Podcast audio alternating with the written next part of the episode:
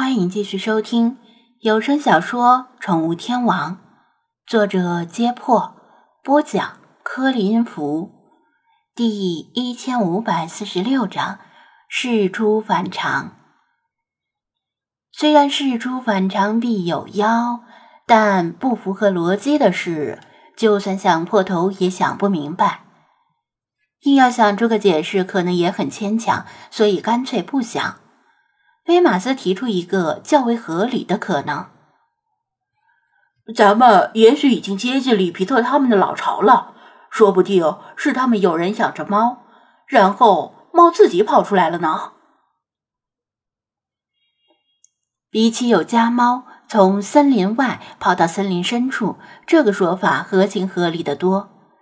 张子安不清楚里皮特一共有多少拥趸，又有多少流浪汉和生活不如意的民众被里皮特的谎言欺骗到这里，其中很可能有人是带着猫过来的。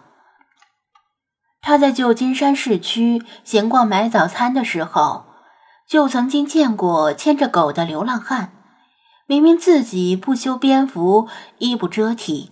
倒是把狗拾掇的挺干净，遛狗的样子就像是体面的绅士。事实上，旧金山这些流浪汉们，其中不少人以前都是体面的绅士。他们沦为流浪汉，并不是因为好吃懒做或者被公司开除，也不是因为沾上了黄赌毒挥霍掉全部家产，仅仅只是因为。他们离婚了。美国的法律对婚姻中的弱势方，往往是作为全职主妇的女方，提供了全方位的照顾，以至于哪怕是因为女方的过错或者出轨而离婚，男方也要净身出户，外加每年支付大量的赡养费，直到女方再婚为止。如果女方一直不再婚的话，啊，所以不少美国男性前一天还是住着高档小区的白领甚至金领，第二天就可能因为妻子起诉离婚而带着几件换洗内衣去睡汽车旅馆。漫长的起诉上庭过程令每天还要上班的男人身心俱疲，无法完成上级布置的工作而被裁员。离婚判决之后，前妻得到了孩子、房子、大部分财产和赡养费。如果还对过去的美好时光抱有一丝感情的话，可能会把狗留给前夫。失业的前夫因为无法负担赡养费而破产，一人一狗浪迹天涯。当然，换成猫也没有问题。如果有流浪汉抱着爱猫，来追随里皮特，其实再正常不过。一边继续前进，张子安一边把美国男性水深火热的境况当作段子讲给精灵们听，全当是解闷儿了。精灵们听得悚然动容，怪不得大街上某些流浪汉看起来还是很有风度的。领救济餐的时候，都会耐心的排队。在排队的时候，还会彼此讨论一些深奥的学术问题，说不定人家以前是华尔街高管或者大学教授呢。理查德深有感触的用翅膀拍着他的脑袋，叹息道：“嗯，嘎嘎，结婚是失误，离婚是觉悟。为了不失误，还是单身好。你说呢？”放屁！我又不在美国结婚。这事儿还是让美国男人头疼去吧。张子安挥手把他赶离肩头。理查德扑腾着翅膀飞到背包顶上，与斑点猫头鹰并排而立。可能是旁观别人的悲惨遭遇令他心情愉悦，哼哼唧唧地唱起了歌：“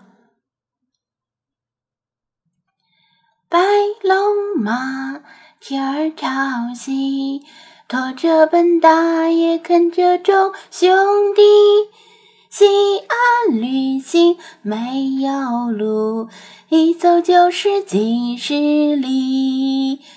什么黑熊叫了，什么夜宵关杯，什么茫茫林海，什么电网无米，都挡不住火眼金睛的本大爷，护送你们朝西去。白龙马，拨铃儿急，颠簸本大爷，小宝众兄弟。西安徒步不容易，容易干不成大业绩。什么敌人很多，自有精灵神奇。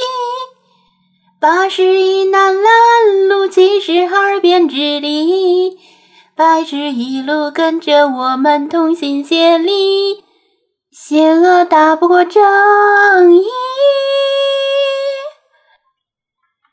还真别说，虽然他一贯的自吹自擂，但是有派在前面挥舞着木棍探路，这歌唱的还挺应景。如果不是他最后补了句“德儿驾”，张子安也不至于拿登山杖抽他。天气好，加上理查德的无厘头即兴表演，令大家暂时把之前的问题都抛到了脑后。尽管道路崎岖。走起来却并不枯燥。菲马斯走在最前面，不时被身后的欢声笑语逗得咧嘴一笑。不过他的心里却越来越迷惑，因为不止他闻到了一只猫的气味儿。如果说第一只猫的气味是偶然的，那么其他猫的气味又怎么解释呢？流浪汉们带了多少猫进来？他不想让大家扫兴，因此没有把这个问题言明。不过看菲娜和老查的神情，他们似乎也察觉到这个问题，只是出于与他相同的原因而默默无言。一天的时间很快过去了，他们大致上是沿着小溪往上游走，期间偶尔偏离，七拐八绕，走着走着又看到了小溪，只是不确定是不是同一条小溪。傍晚，他们按惯例在溪边扎营。张子安这次着重观察了一下，头鹿确实是在饮用溪水之后变得有些紧张，并且抬头望向上游的方向。看来附近还是存在郊狼之类的猛兽，也许是昨天那群，也许不是，谁也不清楚。费马斯也想尝尝溪水。以及来判断猛兽的味道，被他拒绝了，因为没必要。天知道有什么脏兮兮的动物趟过了溪水，万一喝了之后引起腹泻或者感染寄生虫，就太不值了。红木森林里最危险的黑熊和郊狼都已经被他们遇到了，剩下的还能有什么呢？扎好帐篷之后。他花了更多的时间收集枯枝当做木柴。今天晚上务必要保持篝火不熄。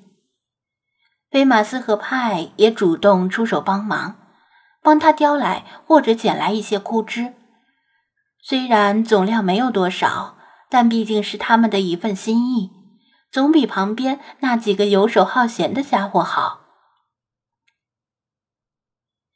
收集到足够烧到明天早上的木柴后，接下来取水、净水、生火、烧水、做饭，一切跟前几天没什么区别。